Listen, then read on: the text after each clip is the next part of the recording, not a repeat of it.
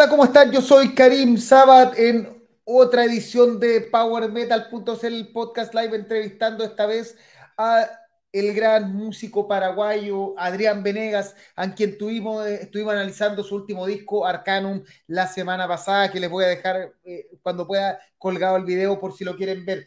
Eh, nada, o sea, bienvenidos. Esto, como siempre, son programas extra. Estamos tratando cada vez de tener más invitados, no solo a los grandes que a todos queremos hablar, sino también gente de, de la gente local, la gente de Sudamérica, que muchas veces por razones que no entendemos, hemos tratado de dejar de lado y esto eh, eh, hace una lucha casi personal junto con la, la plana mayor de Power Metal.cl, el podcast de empezar a darle espacio a todas las bandas sudamericanas, latinoamericanas, a las bandas pequeñas del mundo, porque merecen su espacio también para conversar y contarnos sus proyectos. Y sin más que agregar y sin más que acortar, eh, ahora vamos a dar el paso al gran Don Adrián Venegas desde Paraguay. ¿Cómo estás, Adrián? Bienvenido a PowerMetal.cl, el podcast live. ¿Qué tal, Karim? ¿Cómo estás? Hola a todos los amigos también que se están prendiendo ahí a la, al live. Muchas gracias por la invitación y estamos acá tomando un, un, pequeño brebaje. Yo acá voy a abrir, de hecho, el auspiciador que no nos pone ni un peso, eh, Royal Guard, con. Sí, algún día espero que Royal Guard vea este video y diga, oye, se la están jugando ya, démosle algo, aunque sea una cerveza, pero vamos a abrir una Hopi Lager. Eh, ¿Y tú qué estás tomando? ¿Qué, qué se toma en eh, Paraguay? Yo estoy tomando un whisky con Coca-Cola mezclado. Algo así. livianito. Bien, salud, eh, Adrián. Salud, salud, salud. Era primero que nada, quiero primero felicitarte por Arcanum, eh, un disco que, si, voy a ser sincero, la primera vez que lo escuché me costó entenderlo, eh, pero con el rato ya empecé a asimilarlo y encontré que, hay, que es espectacular. Pero antes de empezar a hablar de tu disco, quiero que nos cuentes ¿Quién es Adrián Venegas? ¿De, cómo parte tu historia musical? ¿Cómo, cómo llegaste a, donde estás actualmente? Bueno, primero que nada, yo realmente siempre me trato de, sacar ese tema de etiquetas, todo eso. Entonces, yo me considero un, tipo cualquiera que, hace música, que escribe música por, por diversión primero y segundo por un sueño que siempre tuve desde, desde adolescente, ¿verdad? Eh, y nada, yo estudié de manera autodidacta teclado. Eh, si bien tomé clases de piano como seis meses, pero fueron así un, como una, no sé, irme al infierno prácticamente porque era un sufrimiento para mí, no, no me gustaba esa casilla de, de esa estructura de, estudiar así muy con exámenes y cosas así. Yo creo que el arte es libre, entonces al final desistí, salí. Em, creo que me sirvió en algún punto algunas cosas, pero la mayoría de las cosas lo hice de autodidacta. Y eso era más o menos, conste que empecé muy tarde, a los 15, 16 años empecé a, tocar instrumentos. O sea, antes cero comunicación con la música, más allá de, de, ser fan ya del metal en ese entonces, porque yo a los 9 años había descubierto Megadeth y Eutanasia, que fue el que me, me, cambió la vida, digamos, y hasta ahora pienso que uno de los mejores álbumes de, de la historia para mí, porque tiene esa ese hecho nostálgico, ¿verdad? Que, que fue que el que me metió en la música. Uy, eh, rápidamente saludamos a la gente que se está conectada, don Sebastián Maldonado mi, de, de, mi ciudad Arica y también bien Santiago, eh, don Renzo Palomino, parte de lo que hacemos de alguna forma PowerMetal.cl, el podcast live, y que dice aguante la huiscola, así le decimos al, no sé cómo le dice usted. Sí, así eh, mismo, también así. y de hecho creo que es el tomarse un, un Lemmy, un Lemmy le dicen en algún lado que mezclar el whisky, pero en particular Jack Daniels con Coca-Cola, así lo tomaba Lemmy sí. Y eh, Cristian Chacana, aquí enfermo me voy a acostar con licencia, igual saludo a Adrián, tremendo disco, y el anterior también, alguien que conoce tu trabajo. Gracias, gracias. Oye, Cristian, eh, estamos, estamos conociendo un poquito más de ti, eh, porque si bien partiste con Megadeth, eh, yo no he escuchado el primer disco tuyo, pero algo que me asombró mucho de Arcanum era que había mucho del metal melódico. Personalmente le encontré mucho de Rhapsody. Eh, ¿Es Rhapsody dentro de tus influencias? ¿Qué otras influencias tiene tu música para que la gente vaya conociendo quién, qué hace Adrián Venegas?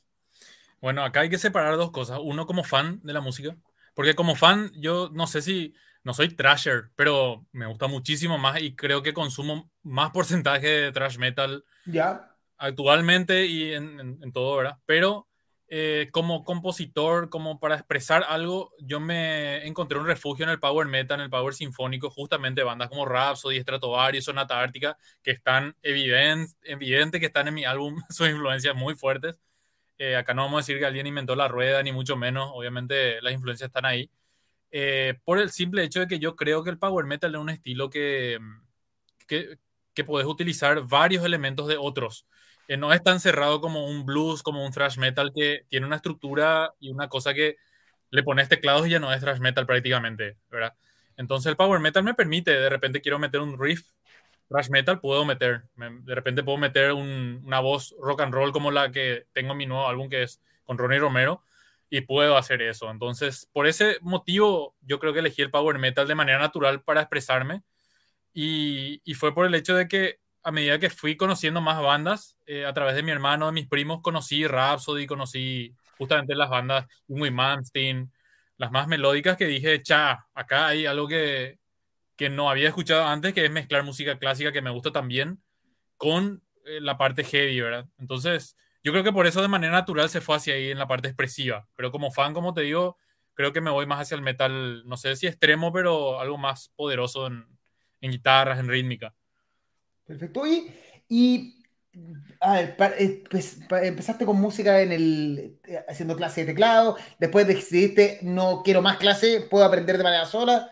¿En qué momento decides? Porque de partida no tengo idea si este es tu trabajo o si hace algo más, pero ¿en qué momento dices, eh, Adrián Venegas está en condiciones de hacer música propia y hacer un disco?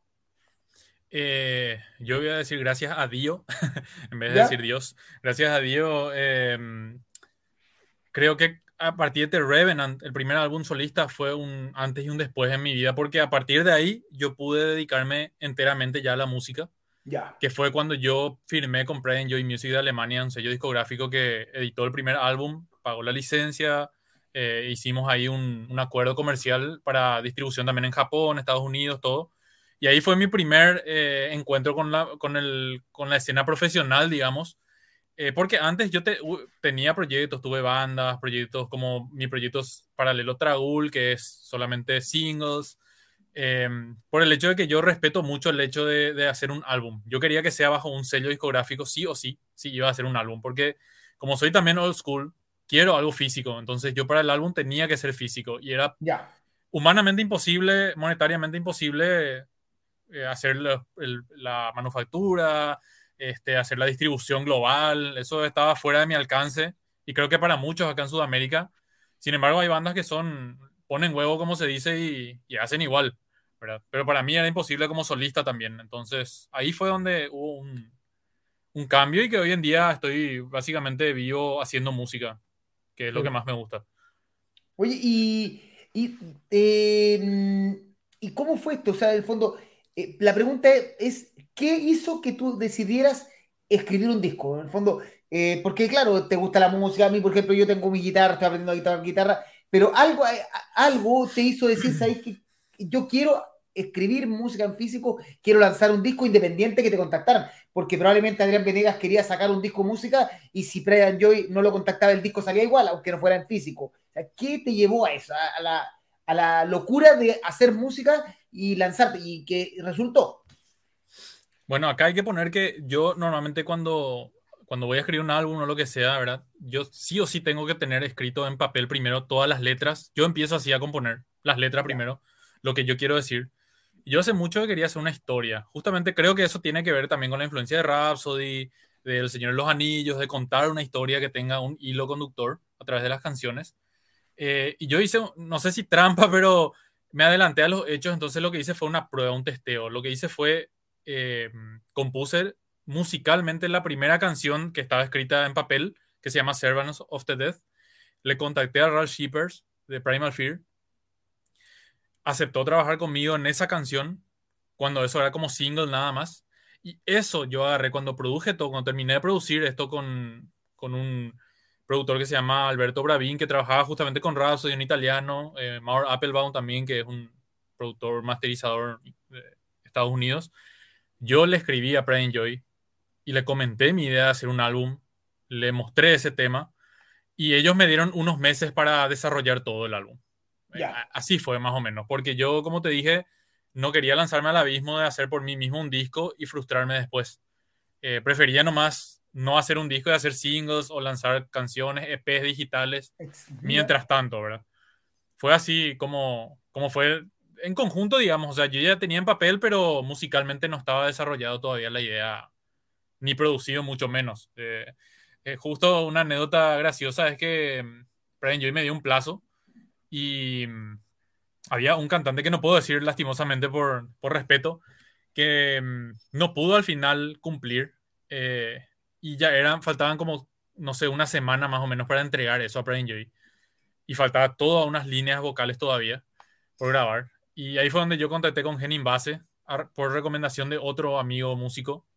Em, y él grabó, él cuando eso estaba en Firewind y me, me, dijo, mira, Adrián, yo tengo dos días para grabar todo, todas las partes. Si no logro hacer esto, me vas a tener que esperar a la vuelta de la gira con Firewind. Si quieres hacer, hacemos. Y yo confié y el tipo me dijo, encima fue gracioso porque me dijo, Mira, el link de descarga de las grabaciones que hice, yo lo pongo a descargar, pero ya me estoy saliendo. Yo dejo descargando eso en casa. y si te llega, si hay un error, lo siento, te voy a enviar después, sí. Y confiamos y bueno, salió. Realmente le puso mucho empeño para terminar en dos días. Porque no recuerdo, ahora ya no recuerdo bien, pero eran muchas las líneas vocales realmente y muchos tipos de voces. Eh, ahí me dio una mano gigantesca Henning, realmente. Ese fue de Revenant, ¿cierto? The Revenant, sí. Y en el, en el nuevo tú decides cambiar, porque en, veo que en, el primer disco Revenant tuviste muchos cantantes, y en el segundo disco que es Arcanum, que lo revisamos la semana pasada, decide hacer un, no sé si un cambio brutal, pero decide cambiar el, decir, ¿sabes qué? Yo ya no quiero tener eh, un cantante o dos cantantes o tres cantantes por, por canción, quiero tener un cantante principal y apoyo, pues en este caso era Subera Snaedes como apoyo, pero y decidiste, me lanzo con Ronnie Romero, nuestro compatriota, como eh, vocalista. ¿Por qué Ronnie Romero y por qué decides que ya no quieres trabajar así como en muchos cantantes quieres trabajar solo con uno? Eh, primero porque Ronnie es un monstruo, es un tipo que yo hace mucho le seguía ya y que lo miraba desde lejos y decía, gran siete, ¿cómo quiero algún día poder trabajar con él? Eh, y él también resultó ser una persona súper agradable en, el sentido de, laburar durante el trabajo porque se acercó, eh, me facilitó muchísimo las cosas también. Eh, la decisión en sí no es porque yo no quiera trabajar más con otros vocalistas, sino por el hecho de que uno, Ronnie podía cubrir todo y también por el tema conceptual de las letras de que era más en primera persona, era más otro, en otro plano ya la historia, entonces es como que lo utilicé a uno sin embargo, eh, Herbie Langhans iba a estar también invitado en algunas canciones, pero no se pudo, lastimosamente por no, no coordinamos todo, porque él siempre estaba abierto a trabajar conmigo. De hecho, en mi EP anterior también trabajó con Sasha Páez, con él. Gracias a él le conocí a Sasha Páez. Em, siempre estamos en contacto. Pero eh, quedó Ronnie, aparte que él podía cubrir las cosas que yo eh, naturalmente escribí en español y en inglés también, cosa que otro cantante quizá de Alemania o de otro que no sea latino no iba a poder cubrir. Entonces me, decidí al final, o sea, por, por esas circunstancias, en, no buscar más, ¿verdad? Eh, entonces le di todo a Ronnie lo que iba a cantar Herbie también y, bueno, fuimos para adelante. Oye, siguiendo con Arcanum, una de las cosas que, bueno, de las cosas que no, no sé si no nos gustaron, porque en esto eh, eh, en la, el video, no sé si lo viste, es súper franco. Nosotros hablamos de lo que nos gusta, no nos gusta y nunca no somos tibios, tratamos de ser sinceros. Una de las cosas que nos complicó, nos, no nos gustó tanto, por lo menos a mí Jaime, fue estas canciones como, no, no es que no nos gustan las canciones, déjame, eh, Alchemy of Spirits, por ejemplo, la decisión de hago una, una canción completa en español y, y hago un coro en inglés eh, no es que eso no se pueda, y de hecho hay, tenemos ejemplos para el mundo de canciones que pasan italiano, francés y varían, pero por alguna razón como que no nos cuajó tanto. ¿Por qué decidiste hacer esto eh, totalmente abierto? ¿Qué, qué, cómo nace esta idea? De, porque creo que son dos canciones que tienen esta mezcla de idiomas. Sí. Eh, bueno, primero que nada, agradezco la, la, franqueza, ¿verdad? Eso es algo muy, muy válido para mí. De hecho, hay, hay un 50% de los reviews de las críticas que a algunos les gusta, a otros no. es una cuestión natural de gustos y está bien que pase así. Es bueno que pase así.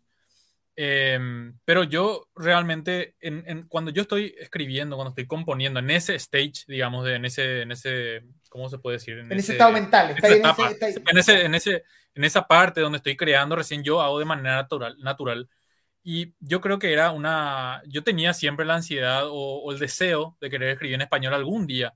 Y creo que acá se dio de manera natural por eso. O sea, era, creció tanto el deseo con, los, con el pasar de los años que naturalmente fui escribiendo así, sin pensar.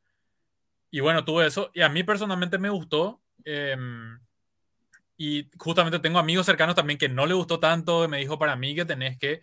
Pero yo, por ejemplo, creo que el arte hay un error si es que yo voy a traducir eso en español. O sea, si yo ya escribí en español naturalmente, o escribo todo de nuevo la música, pero para mí es un crimen escribir en un idioma y después traducir porque ya no tiene el mismo contexto. Ya.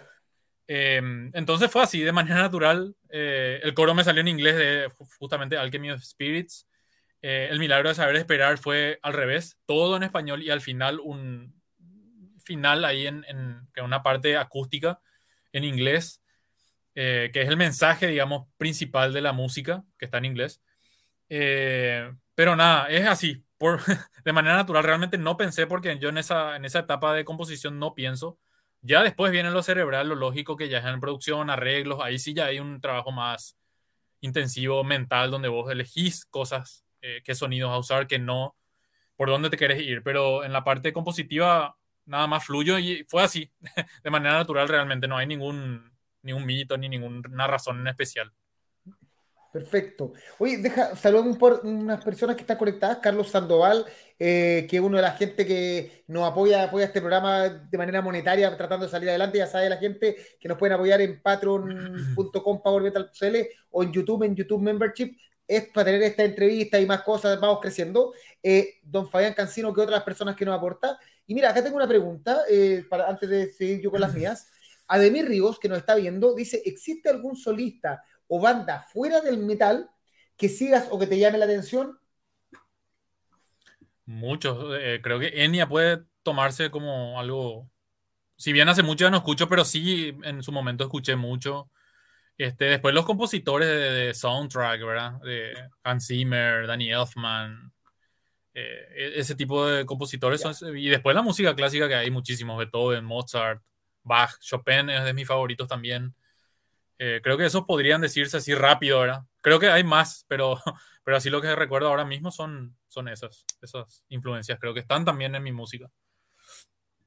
Oye, em, estaba mirando la gente que trabajó contigo, eh, para, la gente, para los que no saben, el último disco de Cuenta, eh, con Adrián en teclados y como compositor, Suberoas Naves, que para que no nos conocen, ella es la cantante de Diabolus en música y que también trabajó en, bandas como Dragon Lord y actualmente en Tragul, que tú trabajas con ellos, entiendo.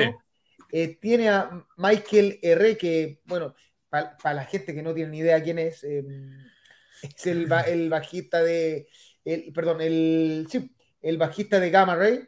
El baterista, baterista. baterista de Gamma Ray, perdón, y, y también de Primal Fear tiene eh, también a, eh, por acá lo tenía, eh, a Timo Somers y a Sacha Paet. ¿Cómo se da esto? O sea, porque te lo digo, o sea, probablemente debe haber unos cuantos músicos que, deben estar escuchando eso, como una persona de un país como Paraguay, porque Paraguay, para la gente que no sabe, es mucho más chico que Chile, tiene probablemente mucho menos, el metal está mucho menos conciertos, mucho menos desarrollado. ¿Cómo logra una persona de Paraguay tener contactos eh, con Michael R., con Herbie Langans, con eh, cosas esto. Bueno, yo creo que hay una palabra en guaraní que nos define a muchos que es acajata, que es, eh, significa más o menos cara dura o, así que, que golpea puertas, que se va, ¿verdad? Yo me lanzo. pero esto realmente, muchos de los músicos que ya hoy en día puedo trabajar fueron por recomendaciones, contactos, de otros que ya trabajé. Y creo que acá tiene un rol muy importante eh, el baterista de Rhapsody, justamente Alex Oswald, que fue el que primero me dio la posibilidad de hacer un proyecto allá por el 2008 que se llamaba Pergana, con su hermano Oliver, que era en ese entonces era bajista de Blind Guardian. Ellos dos eh, me dieron la posibilidad de hacer mi primer EP digital, digamos, que, con esa banda que se llamaba Pergana. Y a partir de ahí entablamos una amistad hasta hoy día. Em, y por, tal es así que en, en, Arcanum, por ejemplo, él iba a ser el baterista de todo el álbum. Y me dijo, no voy a poder porque justo creo que estaba con Tarja. Estaba por salir de gira, estaba muy cargado. de hecho, por eso mismo no vino con Rhapsody. Sí, creo que vino justamente el baterista de Annihilator, creo. Sí. Sí, justamente. Eh, un italiano también. Y bueno, y Alex me dice, mira, yo no voy a poder, pero te puedo recomendar a un amigo si querés. Eh, Michael Herrera Marrey, no sé si querés. Obviamente. No, no, no, gracias, gracias. gracias, no quiero. No, y, tal es así que después me contactó Michael y me dijo, ya me habló Alex, eh, estoy a disposición si querés. Me gusta mucho lo que hace, me mostró ya Alex. Bueno, y así empezó eso. Eh, lo mismo con Sasha Páez, que me, en un momento dado, cuando estábamos haciendo el EP digital durante la pandemia con Herbie, y yo le pregunté así de manera random. Le dije si no conocía algún productor porque sentía que necesitaba un productor más para sumar, porque en ese, hasta ahí yo hacía todo, entonces es como que quería evolucionar, quería mejorar el sonido, quería sacarme muchas dudas, aprender. Y me dice, bueno, déjame voy a hablar, no sé si querés, le puedo hablar a Sasha, capaz se quiera unir. no, no le hables, no, Y también lo mismo, ¿verdad? Eh, ¿Para, Para mí realmente es muy surreal, realmente como decís, un tipito así de Paraguay, que nada que ver en out of context, como yo siempre digo pero eh, no sé, pasó algo, se alinearon los astros, no sé qué pasó, pero fue así. Eh, de hecho, Sasha, por ejemplo, se involucró en, todas las canciones, grabó la guitarra, el bajo, la batería, mezcló, masterizó. O sea, en ese EP se le exprimió a Sasha Páez. y también tuvimos, empezamos a... No, no, no, es una amistad todavía ni nada, pero sí una muy buena relación. Eh, él es una persona muy, muy buena onda, como decimos en Paraguay. Eh, a diferencia de otros productores que trabajé en el pasado para mezcla y master, por ejemplo, que es todo vía email, eh, no Sasha la antigua te llama, te llama, hablas horas con él, no solamente música, sino eh, es como que quiere conocerte. Y para eso para mí es, Para entender cómo, qué quiere hacer tu música, entenderlo. Sí, ¿quién carajo sos vos? ¿Entendés? Quiero, claro. Em, entonces, e, eso para mí me llamó mucho la atención y, entre comillas, me casé ya con él a partir de ahí ya quedó para Arcanum también y esperó para muchos más proyectos. Es un tipo que me ayudó muchísimo también, muchísimos consejos. Increíble realmente porque yo a él le veía cuando era, así como decimos acá en Paraguay, pendejo, en Angra, en Shaman, no sé, por, por citar alguna Avantasia, Edgar y no sé, miles otros, ¿verdad? Y de repente tenía trabajando conmigo así a él, grabando mis canciones, dándome consejos, no sé. es muy extraño, pero realmente disfruto mucho. Oye, y, a, la luz de ahora, porque ¿cuánto, ¿hace cuánto se lo dijo? ¿Hace tres semanas fue? El 5 de mayo, creo que son dos semanas y media. Dos semanas, dos semanas y media. Más o menos. Em, ya lo escuchaste, ya te han comentado todo. Si tú tuvieras que decir qué es lo que más te gusta de Arcanum y qué es lo que menos te gusta o qué le cambiarías al disco, eh, si tuvieras que hacer una nueva versión, por ejemplo, ahí te da la oportunidad, te llama el sello, ¿sabes qué? Quiero, lo vamos a rehacer. Eh, le puedes hacer cualquier cambio, si querés le cambia el arte, si quieres le cambia el orden de las canciones, o está perfecto. Por eso, ¿qué es lo mejor y qué es lo peor que tiene Arcanum? Eh, dentro del contexto, donde, como yo trabajo, al menos que es una muy caótico y muy raro, es perfecto ahí. Ya. Pero realmente, si me dan un presupuesto infinito o cosas así de, o no infinito, pero bueno, te doy esto, ¿verdad? Yo probablemente lo que haría es, reunirme con los músicos en el estudio, por ejemplo, porque esto es todo remoto. Entonces es... Em, sí hay cosas que de repente podrían ser mejores, eh, inclusive quizás cuando vos estás en el estudio ahí, ahí salen otras ideas, eh, el guitarrista te puede decir, mira, esto eh, vamos a probar. Sin embargo, como yo trabajo, no hay tanto tiempo de esas cosas. Es como que yo armo todo, escribo todas las líneas, así como todo lo que se escucha ahí yo escribo. Entonces le paso y ellos pasan en limpio y es lo que queda. Y si hay un error, es mi responsabilidad, punto. Eh, entonces creo que ese, el proceso cambiaría si es que tuviese esa oportunidad de viajar, eh, juntarnos en un estudio, trabajar todos. Eh, y no sé, lo, lo, que más me gusta al final, no sé, creo que, como te digo, dentro del contexto, creo que salió un buen álbum, porque yo trabajo de manera remota, acá en mi home studio, que tampoco es un estudio increíble con los mejores equipos. Entonces creo que el sonido final, em, el hecho de que para mí personalmente, hay otros que no, leí también reviews eso, lo contrario, pero para mí es mejor que The Revenant, entonces eh, que sea 2% mejor que The Revenant para mí ya es válido en lo personal. Entonces, eso, eh, lo que más me gustó básicamente, no sé, eh, el sonido que se sacó a pesar de, de cómo yo trabajo, ¿verdad? Básicamente eso, no, no, realmente no, no tengo nada que... Ahora mismo creo que inclusive estoy muy... Es muy reciente también. Entonces, como que necesito más tiempo de alejarme más para ver de repente, ah, no, esto yo había sido, quiero cambiar. Había sido, quiero mejorar. O esto es lo que me gustó muchísimo. Eh, hoy en día, esto es lo que te puedo decir, ¿verdad? Pues, pero es muy reciente todavía. Y, y básicamente, una vez que lancé o que mandé a Reaper Entertainment, que es el sello discográfico con quien estoy trabajando ahora, ya no escuché el álbum porque es como que me harté de escuchar. Ya es demasiado porque, Claro, o sea, yo estoy desde, el, desde la primera coma. ¿Hace cuánto empezaste a escribir? Y ya el año pasado, el año pasado ya, eh, quizás en agosto, más o menos, cuatro meses me duró toda la parte compositiva nada más, eh, de maqueta, preproducción, todo. Después otra vez grabación, eh, producción final, fue un, un tramo. Entonces, es como que una vez que vos conoces ese esqueleto, que sabes bien lo que pasa, es como que te hartas, eh, necesitas un, por lo menos seis meses, un año, y después empezás, creo que a disfrutar. Me pasó con The Revenant también. Ya, de hecho, pensaba que, era, que no me gustaba el álbum al comienzo. era algo que decía que no, sé qué, no, me gusta.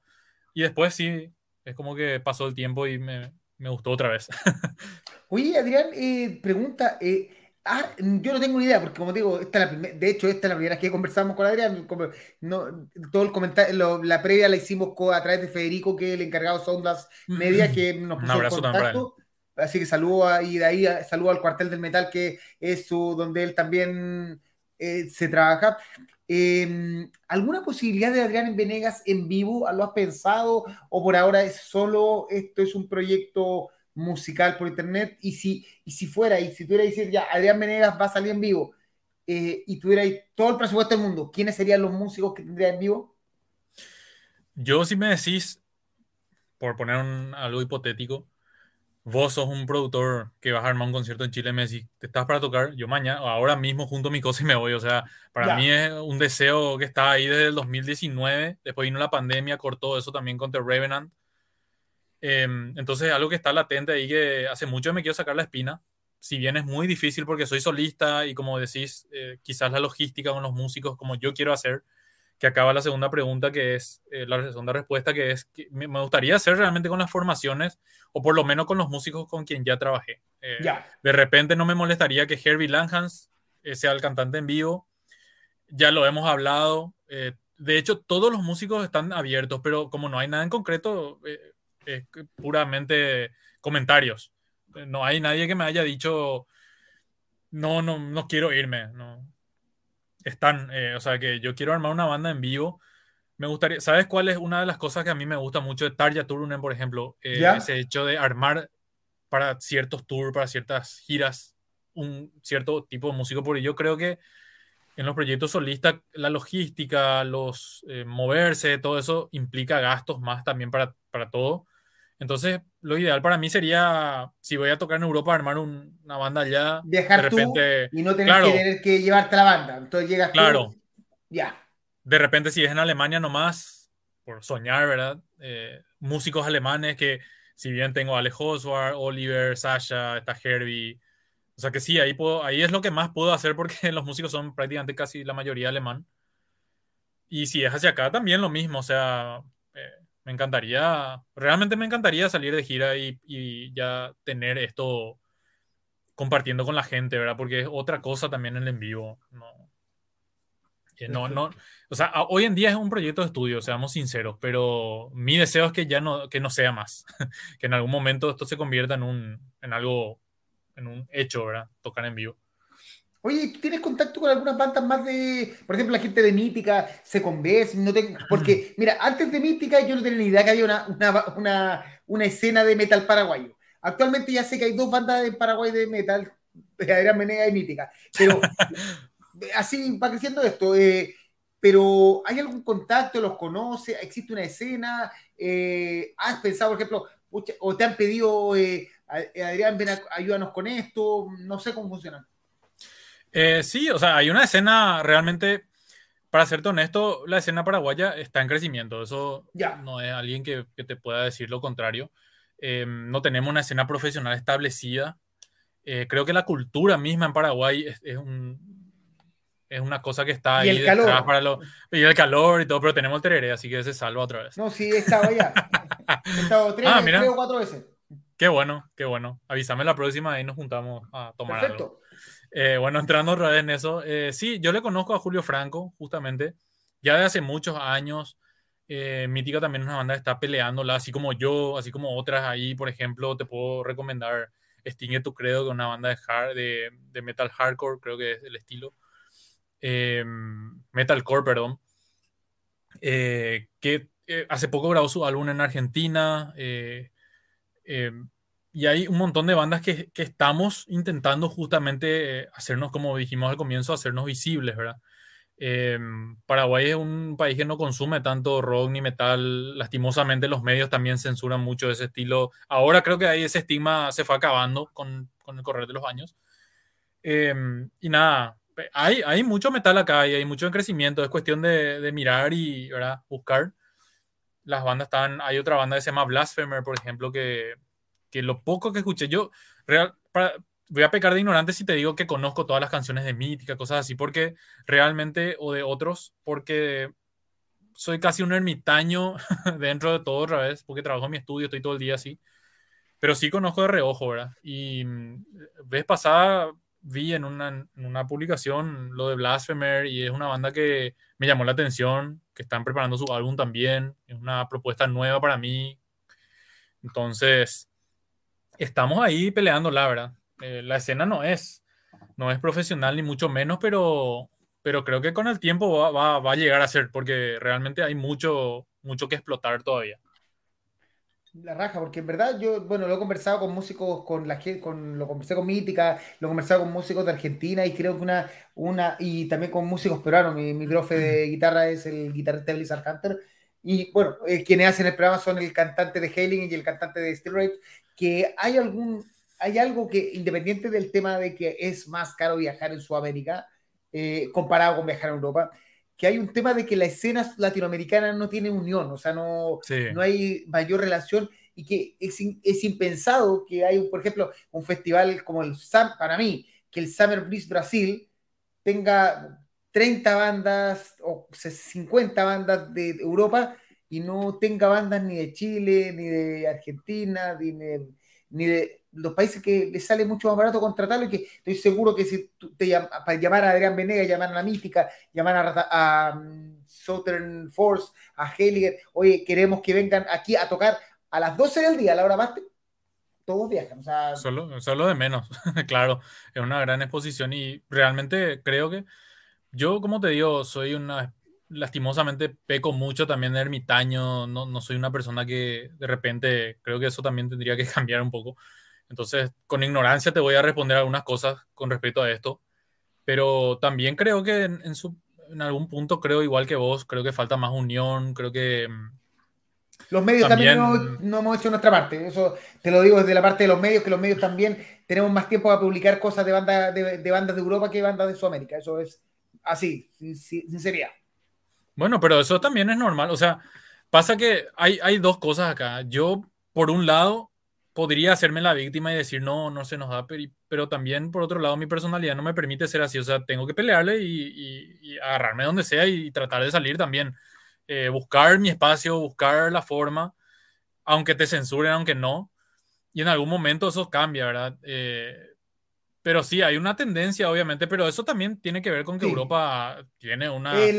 no vamos a compararnos. Eh, culturalmente o como sociedad misma no vamos a compararnos en la, al menos te puedo hablar desde Paraguay, em, decir de mala manera va a sonar, pero tercer mundo no es lo mismo que estar en una escena que ya se desarrolló hace años, o sea, una banda que empieza en Alemania no es lo mismo que una banda que empieza en Paraguay, ni mucho menos. Entonces ahí, ahí hay una, un problema también, pero no sé, quizás es cultural también, no sé, Quizá falta alguna banda que, que, la haga, ¿verdad? Y que eso pueda Para eso estamos acá, pues, si la idea es para eso darnos el tiempo de conversar con gente que, como le dije, con Adrián lo conversamos antes, que, que a veces no tienen los espacios y creo que esta es la forma de romper el, eh, eh, romper los moldes y empezar a darle espacio a la, y que la gente sepa que hay un, verdad, recomendado 100%, un disco muy entretenido, sobre todo para la gente de Rhapsody.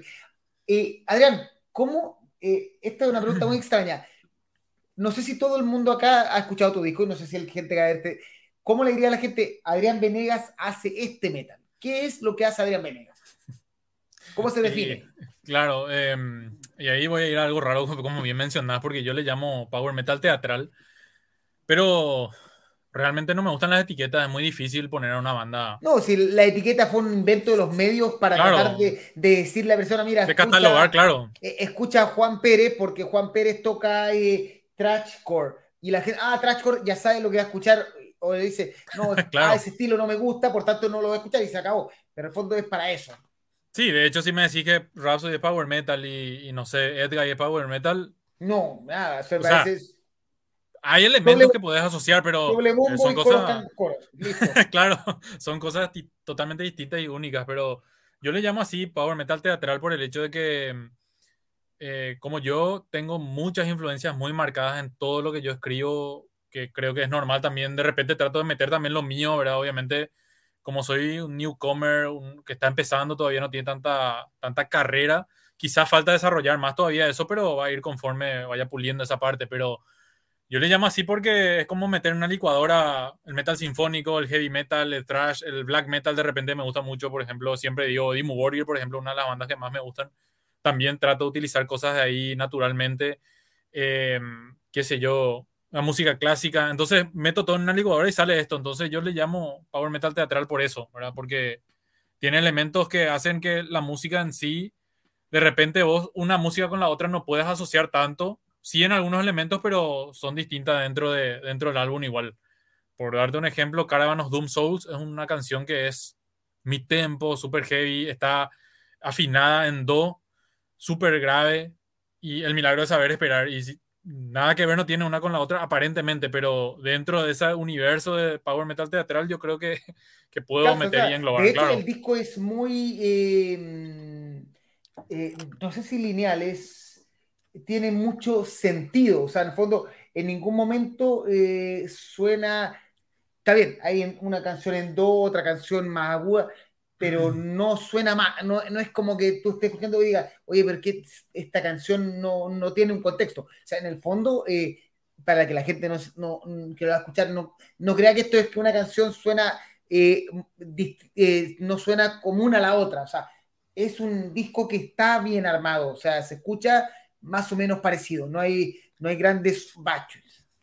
Sí, eso también tiene que ver, me parece, con que como yo escribo todo, entonces es como que está plasmada también una, un, porcentaje ahí de mi personalidad. Entonces, hay un hilo conductor y después las influencias hacen lo, lo demás, ¿verdad? Lo de cargar y, ir moldeando de acuerdo a como, como yo piense y crea que es mejor de, repente en un momento dado expresar cierta, cierta letra. Como te dije, yo escribo primero la letra, entonces trato de... De armar todo Claro, darle un, un ambiente a esa letra, así mismo. Oye, ¿y qué se viene ahora? O sea, teniendo, eh, ¿dónde está el, el, ¿qué viene ahora? Nueva, eh, además, obviamente, single. ¿Cuándo el nuevo disco de Adrián Venegas? ¿Ya estás componiendo? ¿Ya estás pensando? ¿Ya estás escribiendo? ¿O por ahora estás descansando después de un arduo trabajo de sacar adelante Arcanum? Sí, realmente ahora estoy en modo vacaciones por un, por un periodo de tiempo. Siempre digo que voy a tomarme así un año o dos sabático, pero siempre me miento a mí mismo porque al final termino escribiendo otra vez y una vez que escribo ya me siento otra vez la emoción y voy. Pasa que mis letras, claro, pasa que mis letras son muy personales, son muy, yo uso, siempre digo, la música para mí es un psicólogo, entonces me sale gratis el psicólogo ahí. Descargo todo lo que tengo de frustraciones, sueños, cosas que veo, cómo, yo entiendo la vida. Entonces, como que cada día que vivo se va gestando algo. Algo voy guardando para ir expresando después hasta que en un punto se, eh, como se desborda el vaso y, termino escribiendo, ¿verdad?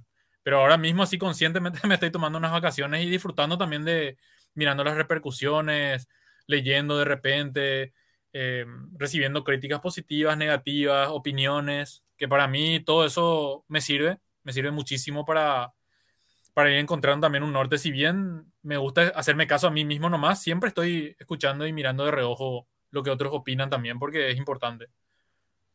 Oye, y aparte de, de, de Adrián, de proyecto Adrián Veredas como tal, eh, trabajas contra Bulas y otras cosas, ¿estás haciendo algo más aparte de en, este momento? Ahora mismo no, en el pasado sí estuve trabajando con un cantante británico que se llama Archie Kane, que lanzó un álbum también, su álbum debut, Pete Rocklife también, un cantante también británico, eh, componiendo así para, para, otras bandas, de repente este, produciendo también, la producción artística, porque la producción técnica no hago, producción artística más que nada. Em, pero ahora mismo estoy, como te digo, off. Eh, digamos, terminé Arcanum y y estoy descansando un poquito, em, ¿cómo se dice eso? Despejando la mente, vamos a decir. Oye, acá está Santiago, Santiago Morinigo, supongo que lo conoce, dice, grande Adri, felicidades papá. Sí, le mando un abrazo también, no, eh, creo que por las redes eh, nos conocemos, así, solo, suele comentar, suele apoyar también, así que le agradezco también por estar siempre ahí. Oye, eh, un poco más de ti, Adrián, eh, ¿qué bandas escucha, qué banda escucha actualmente? ¿Qué banda, o sea, y aparte, em, eso, ¿qué hay en tu playlist de Spotify o de Tidal? No, sé cuál de todas las, de cuál usas, pero de fondo, ¿cuáles son tus bandas actualmente? ¿Cuál es el último disco nuevo que te voló la cabeza? ¿Cuál es el eso? Em, sí, yo uso más Spotify realmente. Em, eh, y más en el gimnasio o cuando salgo a correr, me gusta mucho hacer actividades y correr y eso creo que es una de las actividades que más me gustan. Eh, y a diario lo hago, entonces ahí hago, vos sabes que tengo una lista así de, de cosas que anoto para escuchar y voy haciendo porque muchas veces no tengo tiempo y yo soy old school, quiero escuchar el álbum así como está, no, no me gusta escuchar uno y hacer un playlist y juntar así varios. Entonces, em, hace poco por fin pude escuchar el eh, Dark eh, Roots of Earth de Testament. Ya. Que a mí hasta ahora me voló la cabeza. Hay una banda también que ya no está lastimosamente porque eh, creo que es de mis bandas favoritas en el top 10 sí o sí, que es Lazarus AD, se llama. Una banda de thrash metal norteamericano. no lo he escuchado. tiene dos álbumes y los dos para mí son tremendos. Después quedó como en una pausa la banda y ya no, ya hasta hoy no, no regresan. Eh, también estuve escuchando lo último de Avatar. Avatar también eh, es una banda que no sé qué estilo sería realmente, creo que es metal industrial, no, sé bien. Ah, sí, es eh, como metal. Es una banda sueca, sí, sí, justamente. a, mí me, a mí me gustó mucho realmente su último álbum. Escuché después que, que, puede ser otra, otra banda. Overkill, bandas así son las que más estoy escuchando últimamente. Como te dije, yo prácticamente todo extremo. Em, pasa también que el power metal, eh, Rhapsody, me gustó hasta la formación original y cuando se empezó a... Los cinco primeros discos. Sí, hasta Power on Flame y creo que un, dos más, que después ya vino esa demanda y hubo un parón. Hasta ahí creo que era de mis bandas favoritas, pero quedó ahí, entonces lo nuevo ya no escucho. Lo mismo pasó con Sonata Ártica. Em, cambió mucho de miembros y ya no es de mi agrado lo que, lo que yo buscaba en Sonata Ártica. Stratovarius la misma cosa, cuando salió Timo Tolki cambió mucho el sonido. No digo que es malo ni nada, pero eh, yo voy más por ahí nomás. Nightwish lo mismo, entonces es como que me, estoy refugiando más en otros estilos que, que están más marcados, ¿verdad? Eh, que son esas bandas que te dije. Lo último de Ozzy también, lo mm. último de Ozzy también me gustó mucho porque Ozzy es uno de los artistas que, que me gusta más también.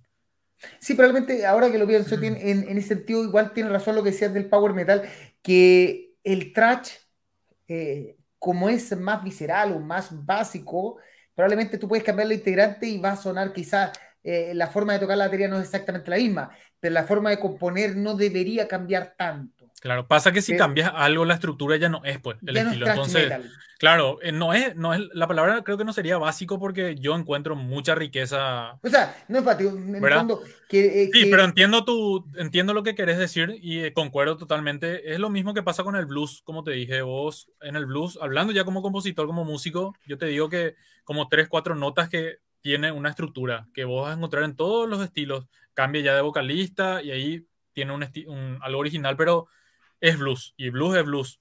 Sin embargo, el power metal sí puedes encontrar muchas cosas diferentes. De repente te pueden salir con algo totalmente ajeno. De hecho, pasó con Rhapsody. Era más o menos así, pero después se volvió totalmente sinfónico, épico, ya música de película prácticamente. Y antes era más directo su power metal. Em, lo mismo pasó con Nightwish cuando empezó a meter orquesta real. Entonces, yo en el trash y eso encuentro esa ese, ese camino que siempre que es lo que yo busco cuando al menos cuando cuando cuando quiero de repente ir a correr eh, hacer un poco de pesas y eso entonces es como que me da más punch entonces me gusta mucho eso. Oye, y si tienes tanto gusto por el trash o sea pregunto no has pensado de repente eh, hacer algo de trash o sea sacar si, si uno hay canciones eh, que tienen algunas cosas. Yo no, eh, ahora que, lo, que me lo dices, hay canciones dentro del disco de Arcanum que el que escuché que tienen cierto gustito trash. No, no podría decirte dónde. Pero en fondo, ¿no has pensado hacer un disco trash formalmente? Y yo creo que cometería un sacrilegio y me van a crucificar por ahí porque como soy tecladista, imagínate ponerle un teclado. Podría ser algo original, pero no sé, en algún momento se me ocurrió hacer, decir, eh, hablamos bromeando con músicos ¿qué tal si hacemos un thrash metal sinfónico, algo nuevo, ¿verdad? Pero eh, no sé si pasa que al poner el teclado ya suavizas mucho también. Ya no es ese, ese golpe en la cara directo que. Imagínate poner la pantera, un teclado. Va a suavizar mucho lo que es, ¿entendés? va a ser algo, raro. Seguro va a haber gente que le guste porque, como se dice, el sale para todos, claro. Eh, pero. Eh, y creo que también. a ver, como fan soy una cosa y como compositor soy otra, entonces me gusta disfrutar desde, desde el fan. Por decirte un ejemplo, algo totalmente extraño que no sé si conoces o conocen ahí la banda Hermética, seguro que sí.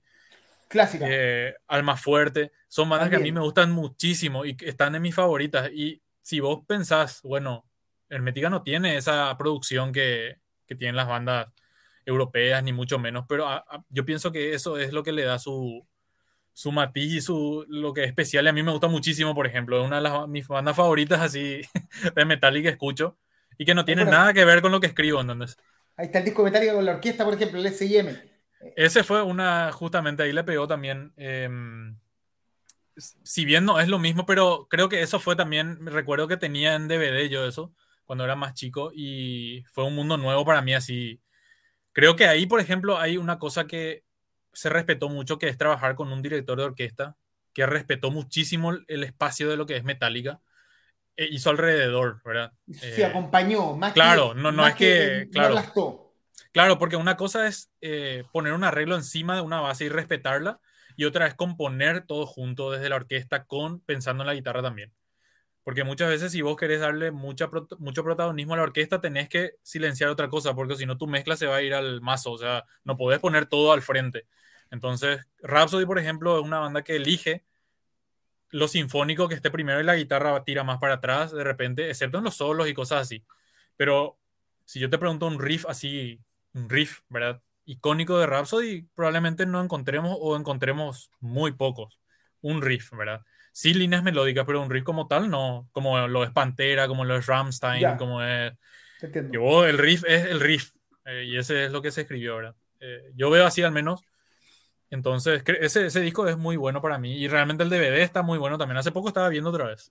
Mira, Justamente. Fabián Casino aporta también que Flesh God Apocalypse, que es mucho más brutal, y también Septic Flesh. Hay dos bandas que hacen, que buscan ser brutales y a la vez agregan composición, o sea, como más eh, clásica. Vos sabés que yo eh, esas bandas veo de nombre, pero nunca escuché. Voy a, ya que recomiendan, voy a, voy a dar una. Te, te recomiendo, yo no, a Septic Flesh no la, no la he escuchado tanto, pero Flesh God Apocalypse es mm, tremenda banda y hacen eh, un death metal eh, con art sinfónico, por decirlo así.